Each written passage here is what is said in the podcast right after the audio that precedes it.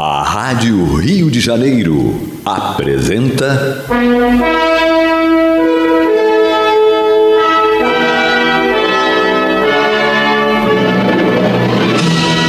Caminho do Senhor. Programa de estudos sobre a Bíblia Sagrada com revelações inéditas a respeito de muitos ensinamentos do Cristo de Deus, ainda não perfeitamente divulgados nem compreendidos. Um programa dedicado a todos os que amam o Senhor Jesus. Criação de Acácio Fernandes Moreira e Gastão Veríssimo Brandão.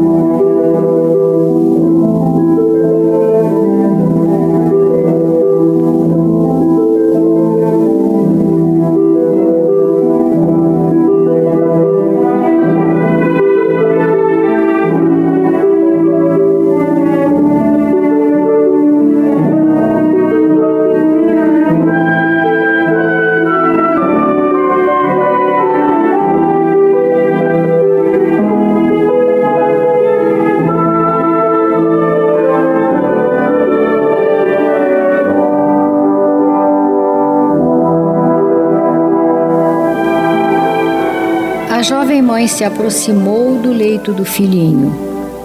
Ela queria tanto que o filho crescesse e concretizasse os seus sonhos. Entretanto, a leucemia o estava matando. Lembrou-se de que um dia o filho lhe dissera que queria ser bombeiro quando crescesse. Ela foi ao corpo de bombeiros local, na cidade de Phoenix, Arizona, explicou a situação do filho a um bombeiro de enorme coração chamado Bob. Seria possível, perguntou, meu filho de seis anos, dar uma volta no carro de bombeiros em torno do quarteirão? Nós podemos fazer muito mais que isso, respondeu Bob.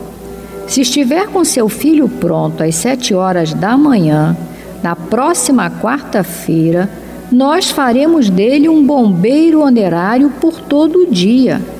Ele poderá vir ao quartel, comer conosco e sair para atender as chamadas de incêndio. Se você nos der as medidas dele, conseguiremos um uniforme verdadeiro, com chapéu, com emblema do nosso batalhão, um casaco amarelo igual ao que vestimos e botas. Três dias depois, o bombeiro Bob pegou o garoto Billy vestiu-o com uniforme de bombeiro e o escoltou do leito do hospital até o caminhão dos bombeiros. Billy ficou sentado na parte de trás do caminhão e foi levado ao quartel central. Ele estava muito, muito feliz. Acompanhou os três chamados que aconteceram naquele dia e saiu no caminhão-tanque, na van dos paramédicos e no carro especial do chefe do Corpo de Bombeiros. Até foi filmado pelo programa de televisão local. Com o seu sonho realizado, Billy ficou tão contente que ainda viveu três meses além da previsão dos médicos. Uma noite, a enfermeira-chefe começou a chamar toda a família ao hospital. Billy estava morrendo. Ela se lembrou do passeio com os bombeiros. Por isso ligou para o quartel e perguntou se um bombeiro podia fazer uma visita rápida ao garoto. Com certeza ele ficaria muito feliz. O chefe dos bombeiros respondeu: Nós podemos fazer muito mais do que isso. Estaremos aí em cinco minutos. Quando você ouvir as sirenes e vir as luzes dos nossos carros, avise no sistema de som que não se trata de um incêndio. É apenas o corpo de bombeiro vindo visitar mais uma vez um de seus mais distintos integrantes. E por favor, abra a janela do quarto dele. Cinco minutos depois, uma van e um caminhão com escada mais giros chegaram ao hospital. Estenderam a escada até o andar onde estava o garoto. Dezesseis bombeiros subiram pela escada e, com a permissão da mãe, abraçaram e saudaram o melhor bombeiro de todo o quartel. Billy deu um sorriso tímido e perguntou: Sou mesmo um bombeiro? E ante a afirmativa sorridente do chefe dos bombeiros, Billy fechou seus olhos pela última vez.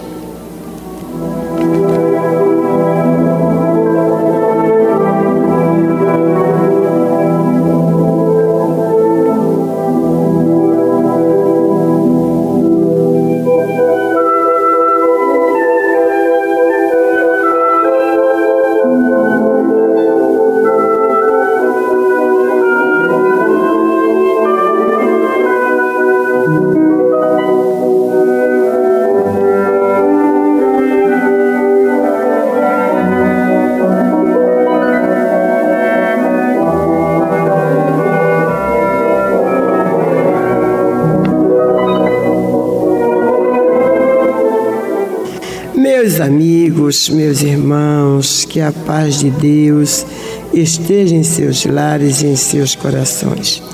E com a emoção desta bonita página, lida aqui pelo Hermínio, está entrando no ar o programa Caminho do Senhor. Uma onda de paz, uma onda de emoção no ar. Gestos como esse, realmente, coisas, lições como essa nos emocionam e nos nos ajuda a nos tornar pessoas melhores. E este é o objetivo deste programa, porque com a divulgação do Evangelho de Jesus entendido sob a luz da lei da reencarnação, nós encontramos o caminho seguro, o caminho certo a seguir e nos tornarmos seres humanos melhores. Um Billy, um Bob, um chefe do Corpo de Bombeiros. Né? A página termina com uma, uma conclusão né, do autor, não sei, diz o seguinte: reflitamos a respeito e nos perguntemos como temos respondido aos pedidos de nossos amigos, filhos, parentes e da comunidade em geral. Que tal começarmos a colocar em prática em nossa vida a frase eu posso fazer mais do que você me pede. Essa página da redação do Momento Espírita, né, a partir do artigo O Homem de Boa Vontade Sempre Faz Mais, de Ari Brasil Marques, que foi publicada no jornal Correio Fraterno do ABC de dezembro de 2000 e foi publicada em 10 de 1 de 2011. Então tá aí. Né? E eles também citam aqui uma frase de Jesus, o ensinamento de Jesus. Se alguém te obrigar a dar mil passos, vai com ele mais outros dois mil. Ao que te tirar a capa, não impeça de levar também a túnica. Então a página reflete, espelha muito bem o que, que Jesus quer dizer, não é? Não é ser conivente com o mal, não, é não reagir ao mal. E com relação ao bem, você fazer muito mais pelo amigo do que o que o amigo pede. Fazer muito mais pela família do que o que a família pede.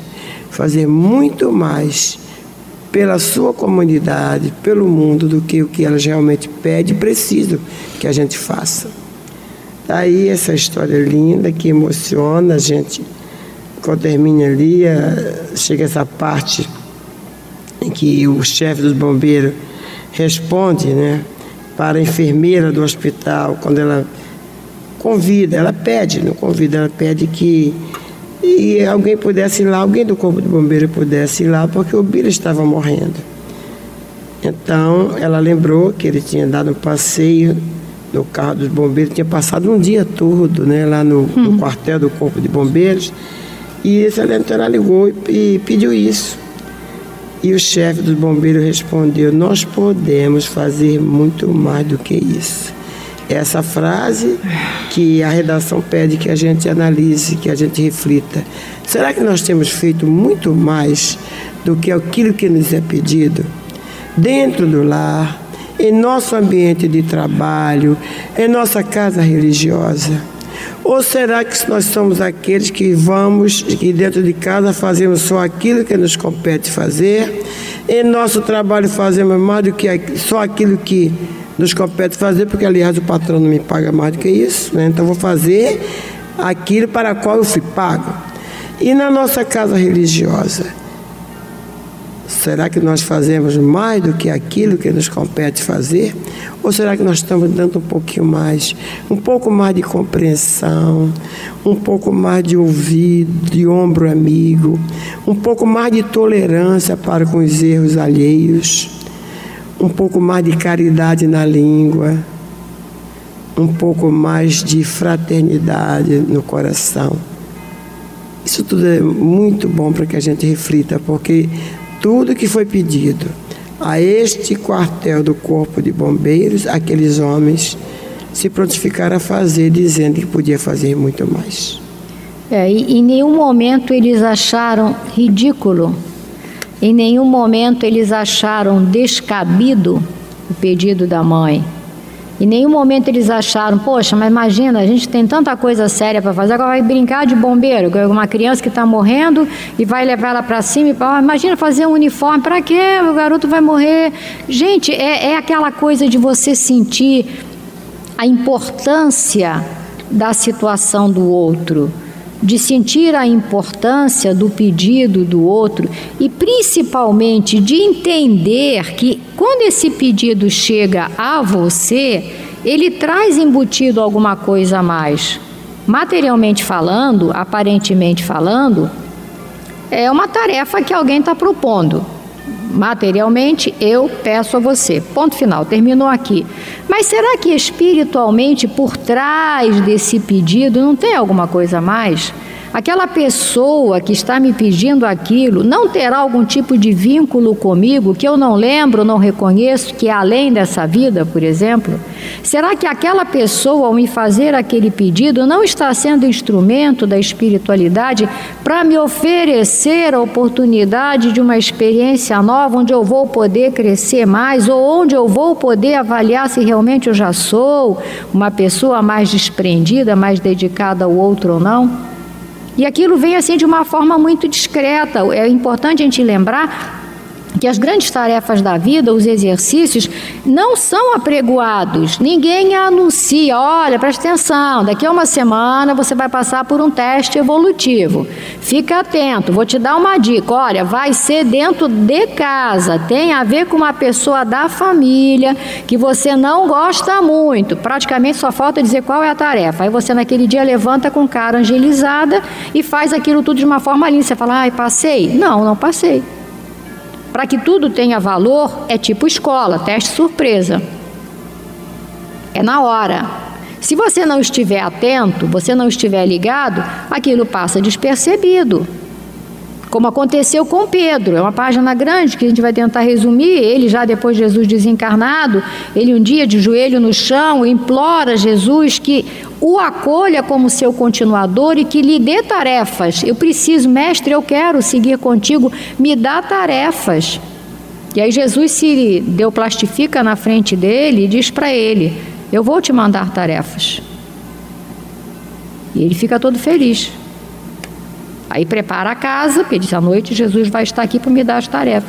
Durante o dia, três pessoas batem à sua porta: um bêbado, um fugitivo da justiça e uma ex-prostituta. E ele enxota essas três pessoas, uma a uma, com violência, com insultos. Onde já se viu, vocês estão aqui, sai daqui, conspurcando a minha casa, que o mestre hoje vai aparecer aqui à noite para me dar tarefas para eu fazer. E aí finalmente o dia acaba, ele está lá dentro de casa, o dia passou e ele já começa a ficar nervoso, porque o dia está acabando e Jesus não cumpriu a palavra, Jesus não mandou as tarefas para ele. E aí ele se lamenta, mestre, o dia está terminando e não me mandaste as tarefas. E Jesus se deu plastifica diante dele de novo. Ele diz: Pedro, Pedro, te mandei Fulano, te mandei Ciclano e te mandei Fulano. E tu os enxotastes, os três. E os três vieram te pedir aconchego, orientação, pousada, carinho. Aí Pedro cai em si: Meu Deus, o que, que eu fiz com as tarefas que ele me deu?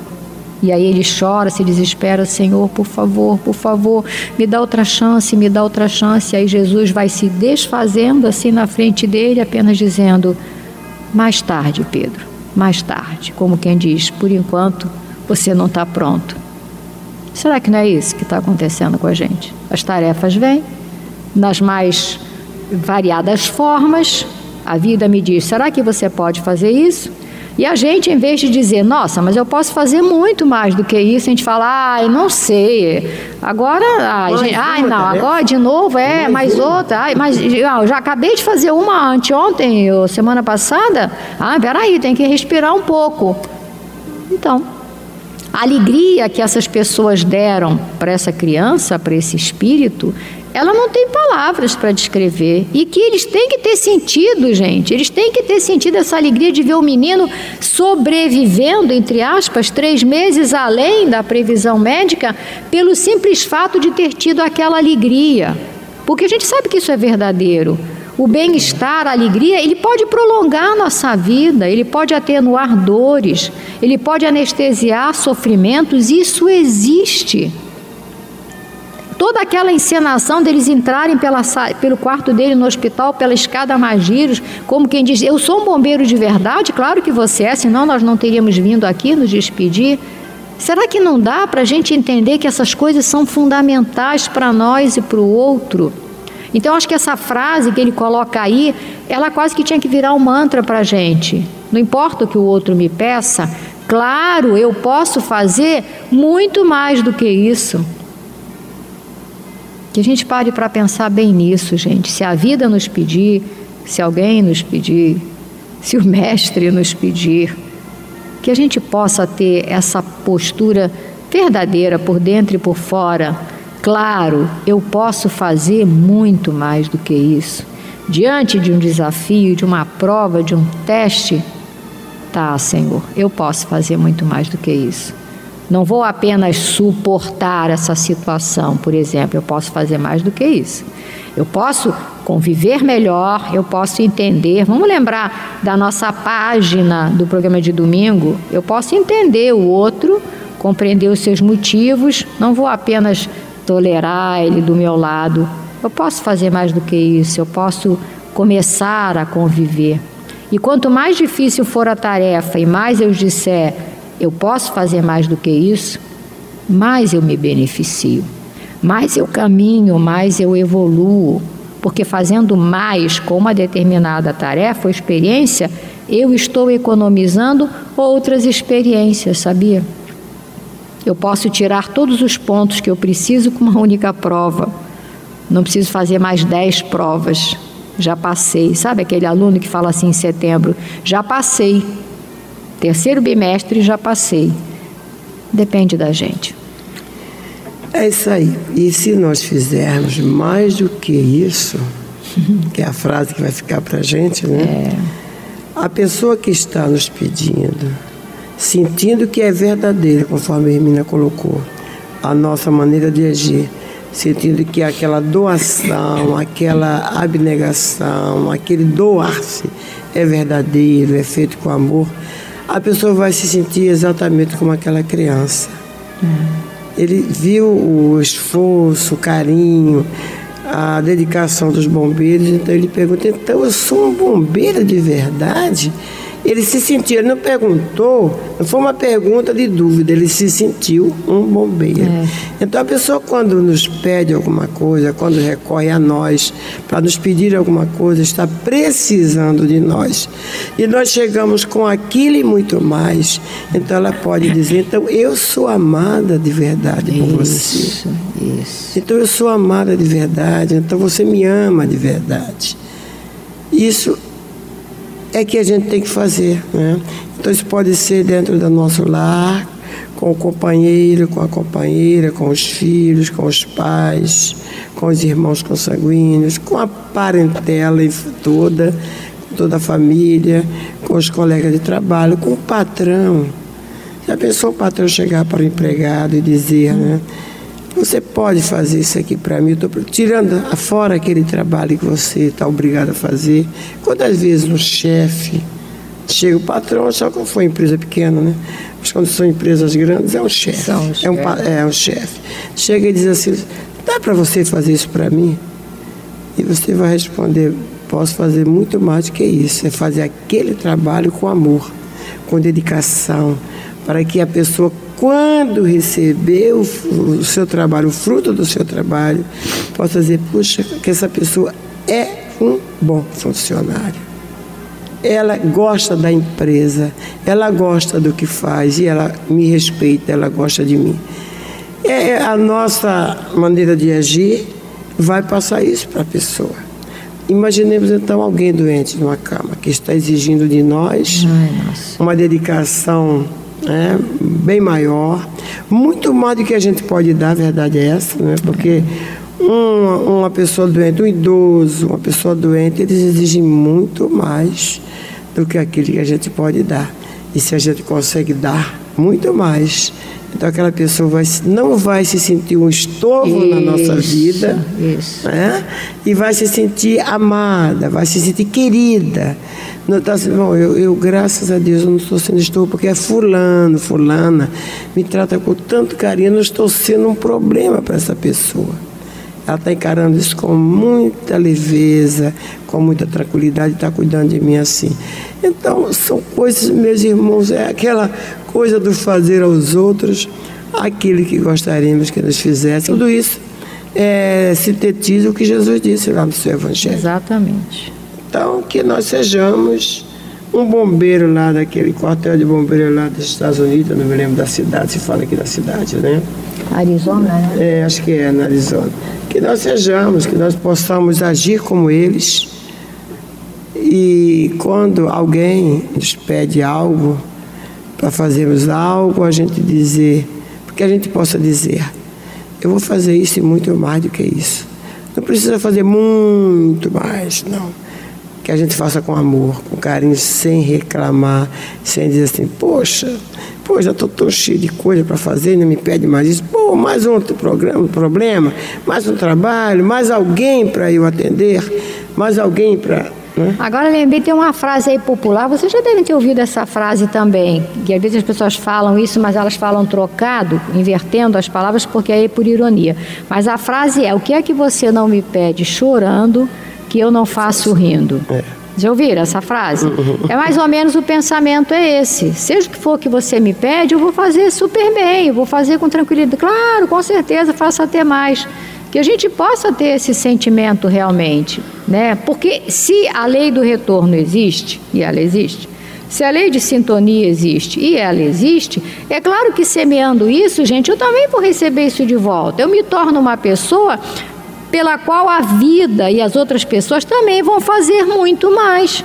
Não tenha dúvida disso, é, uma, é mão dupla. Isso aí, viver é uma questão de mão dupla. Então, eu distribuo isso e automaticamente isso volta para mim. Não é que eu vou fazer isso com esse interesse. Ah, eu vou fazer porque aí também daqui a pouco alguém vai fazer por mim também muito mais do que isso. Não, é fazer pelo bem de fazer, por me sentir feliz fazendo, mas sabendo que isso não está sendo jogado no lixo. É o prazer de servir, de prazer que fala de a Gabriela Mistral. Né? Exatamente, exatamente. Então.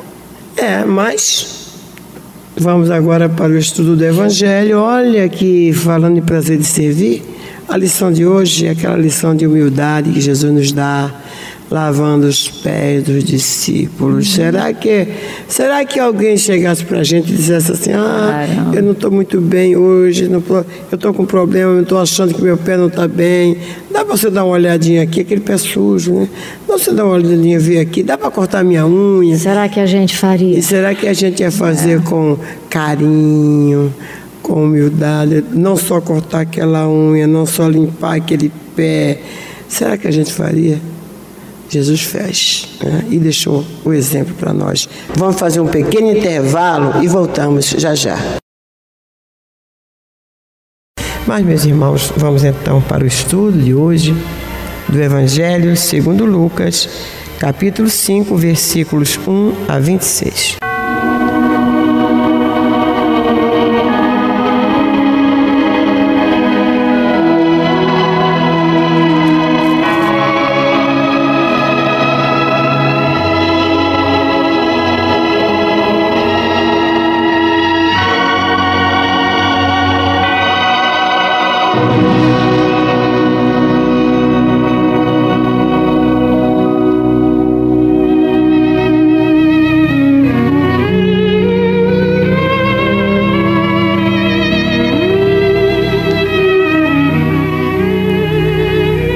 Aconteceu que, ao apertá-lo a multidão para ouvir a palavra de Deus, estava ele junto ao lago de Genezaré e viu dois barcos junto à praia do lago. Mas os pescadores, havendo desembarcado, lavavam as redes. Entrando em um dos barcos, que era o de Simão, pediu-lhe que o afastasse um pouco da praia e, assentando-se, ensinava do barco as multidões. Quando acabou de falar, disse a Simão: Faze-te ao lago e lançai as vossas redes para pescar. Respondeu-lhe Simão: Mestre, havendo trabalhado toda a noite, nada apanhamos, mas sob a tua palavra lançarei as redes. Isto fazendo, apanharam grande quantidade de peixes e rompiam-se-lhes as redes. Então fizeram sinais aos companheiros do outro barco para que fossem ajudá-los. E foram, e encheram ambos os barcos a ponto de quase irem a pique. Vendo isto, Simão Pedro prostrou-se aos pés de Jesus, dizendo: Senhor, Retira-te de mim, porque sou pecador. Pois à vista da pesca que fizeram, a admiração se apoderou dele e de todos os seus companheiros, bem como de Tiago e João, filhos de Zebedeu, que eram seus sócios. Disse Jesus a Simão: Não temas, doravante serás pescador de homens. E arrastando eles os barcos sobre a praia, Deixando tudo, o seguiram.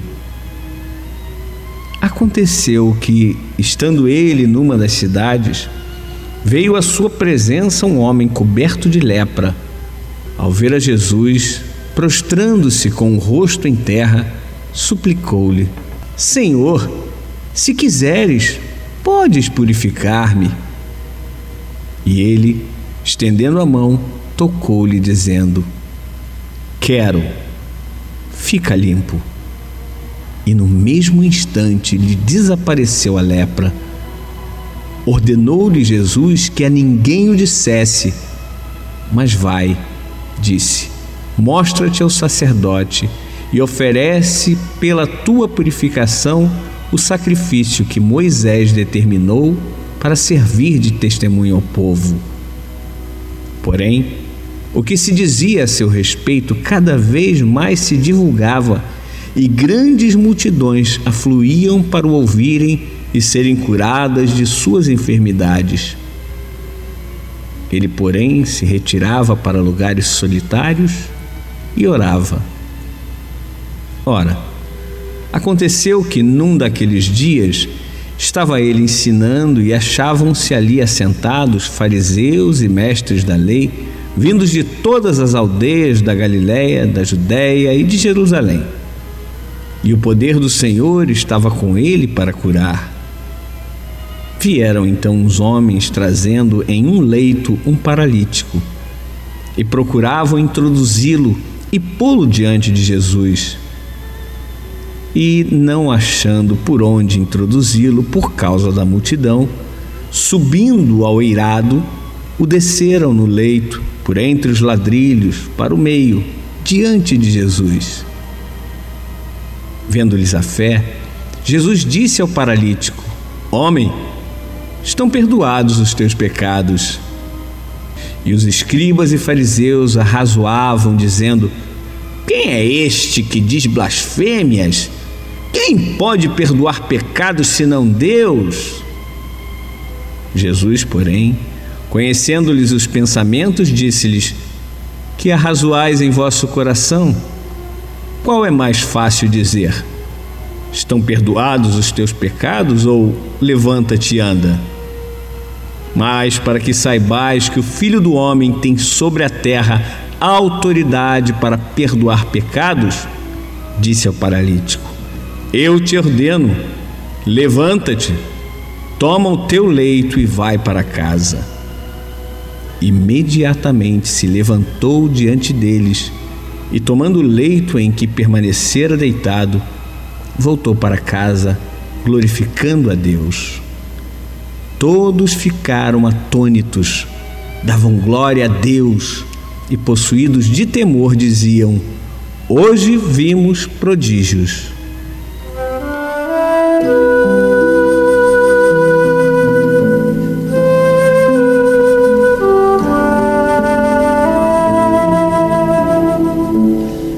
Iniciando o estudo de hoje, Lucas nos dá conta de que, estando Jesus a caminhar na praia, junto ao lago de Genezaré, foi descoberto pelo povo, que imediatamente o envolveu. Aliás, o que se tornou comum, depois de tê-lo ouvido falar várias vezes aos sábados nas sinagogas. Onde quer que Jesus estivesse, lá estava a multidão em busca de uma palavra de conforto.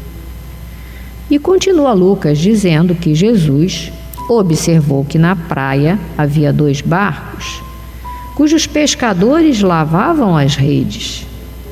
Então pediu a Simão que o recebesse em seu barco e o afastasse um pouco da terra, criando com isso um espaço mais confortável para poder falar ao povo. Depois, Jesus pede a Pedro que se afaste da margem e lance a rede. O velho pescador, experimentado nas lides no mar, argumenta que nada tendo apanhado a noite toda, durante o dia menos probabilidade havia, mas acrescentou: Creio em tua palavra. E a pescaria foi extraordinária tanto que tiveram de pedir auxílio aos companheiros de outro barco pertencente à sociedade de pesca dirigida por Zebedeu. Sim, porque, segundo o professor Carlos Torres Pastorino, tal companhia de pesca era constituída de vários sócios, a saber, Pedro e seu irmão André, Tiago e João, além de outros empregados que prosseguiam tocando o trabalho para garantir o rendimento financeiro dos discípulos que abandonaram tudo para seguir Jesus depois da promessa feita a Pedro de torná-lo pescador de homens. Lucas relata ainda que, à vista da pesca que fizeram, a admiração se apoderou de todos, especialmente de Pedro, o qual, temperamental como sempre, Chegou a prostrar-se aos pés de Jesus e pedir-lhe que se afastasse dele, pois era pecador. No versículo 12, Lucas nos fala a respeito da cura do leproso. Um dos fatos mais impressionantes da narrativa evangélica é a purificação desse leproso, que se entrega totalmente à vontade de Jesus, demonstrando confiança ilimitada deixando toda a ação a critério do Mestre. Diz ele: Se quiseres, pode, nada pede. Apresenta o fato e confessa sua convicção íntima de que sua limpeza depende exclusivamente da vontade de Jesus. O Mestre se comove com essa expressão de simplicidade e confiança e responde unindo a ação às palavras: Quero, fica limpo.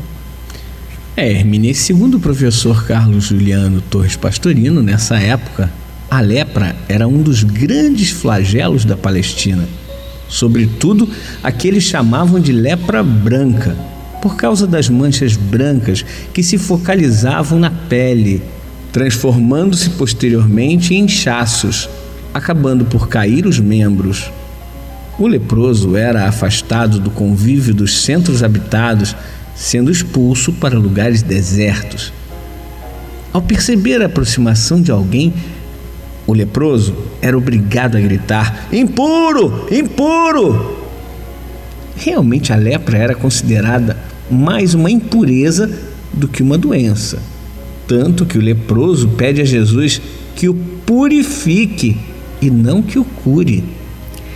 Embora considerada incurável, Moisés estabelece um ritual para esse caso. Isso está em Levítico, capítulo 14, versículos 2 a 32. Ao ficar purificado, deveria o curado oferecer em sacrifício, se fosse rico, uma ovelha e dois cordeiros.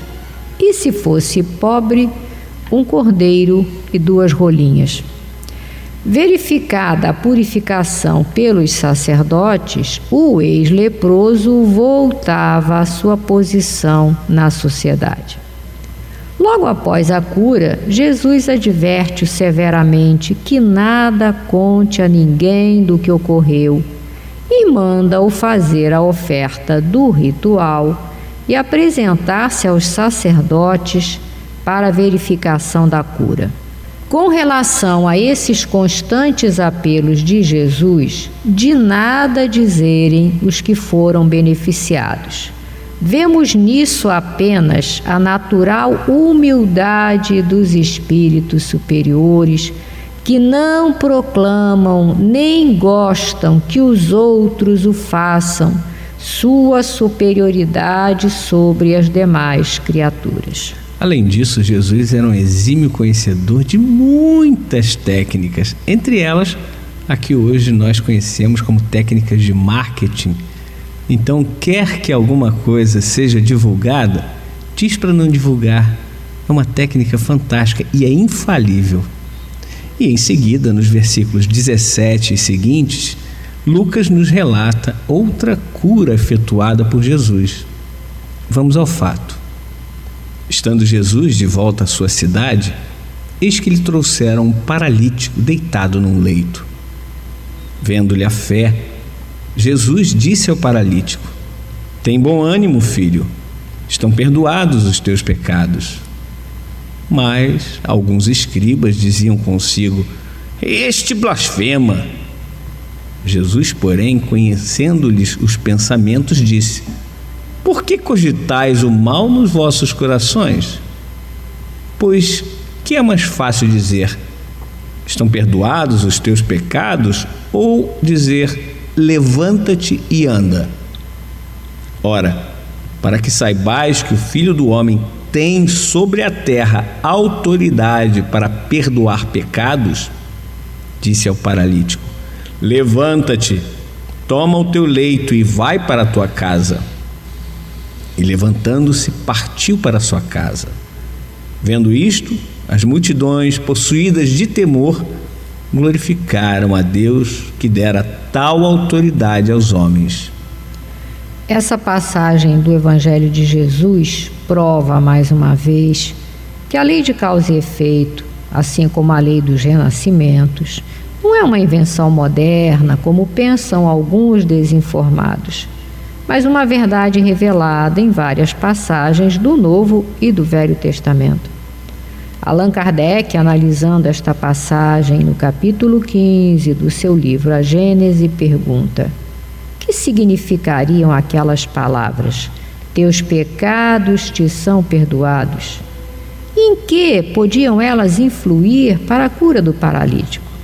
E ele mesmo responde dizendo que por meio da pluralidade das existências, o Espiritismo explica que os males e aflições da vida são muitas vezes expiações do passado, bem como que sofremos na vida presente as consequências das faltas que cometemos em existência anterior. E assim, até que tenhamos pago a dívida de nossas transgressões pois que as existências são solidárias umas com as outras.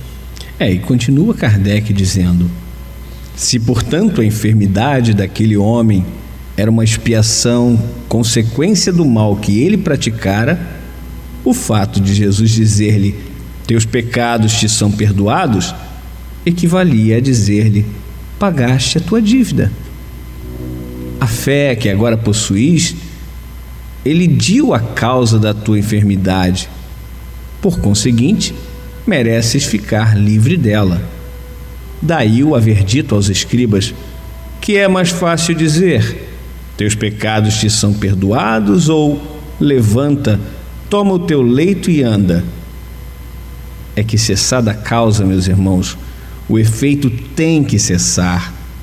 É precisamente o caso do encarcerado a quem se declara: Teu crime está expiado, pagaste o último centavo. O que, que valeria se lhe dizer: Pode sair da prisão?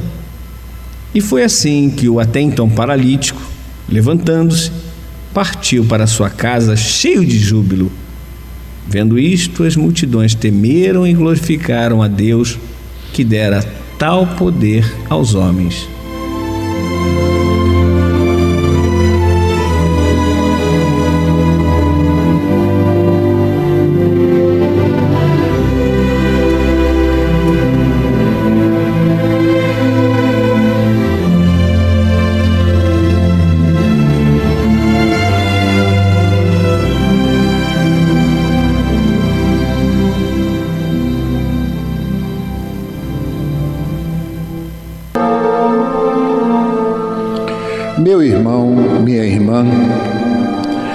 Seu coração está angustiado e lhe falta ânimo para enfrentar os obstáculos da vida diária, se você sente-se só e compreendido pelos que lhe rodeiam, se alguma dor física ou moral está atormentando-lhe, tirando-lhe as horas de sono, enfim, se você está sofrendo, lembre-se, você não está só. O Mestre da vida nos disse: Eis que eu estarei convosco todos os dias, até a consumação dos séculos.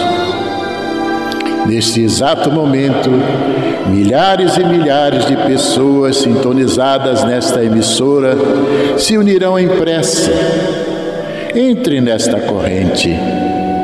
Existe em seu íntimo um lugar de paz profundamente silencioso, onde você pode comungar com Deus e encontrar forças necessárias para vencer este momento difícil.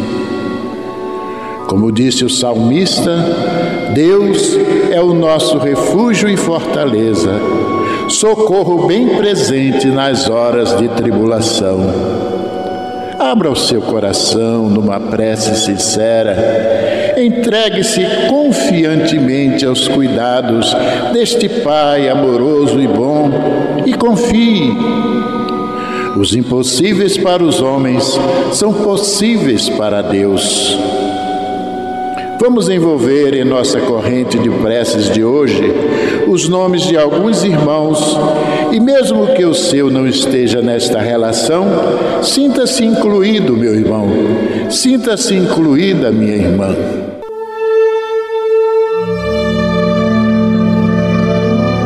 Divaldo Pereira Franco, Ricardo Fernandes, Cíntia Portugal, Maria Jaísa, Cauã Fernandes, Vitor Rocha, Alfredo Augusto de Azevedo, Ana Maria Lara, Zelma e Rodrigo Santiago Silva, Antônio Luiz Trindade Monteiro, Laureta Molinaro, Lídia e Ivan Lobo Fernandes, Eugênio Molinaro Lobo, Mário e Francisco Molinário, Mário e Maria Esperança Berardi, Fernando Luiz Berardi, Maria Aparecida de Jesus Berardi, Manuel Vicente da Silva, Vera Marina Paz Ferreira, Lídio Soares de Aquino, Lúcia Marques Gonçalves, Antônio Loureiro Marques, Mateus Fernandes Araújo,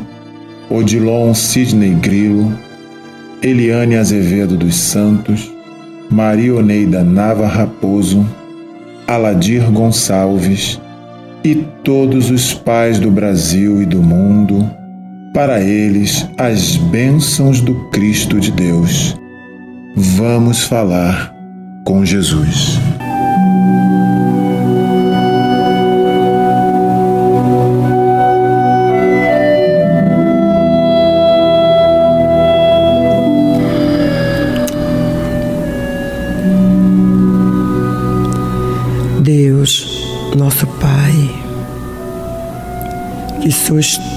Poder e bondade.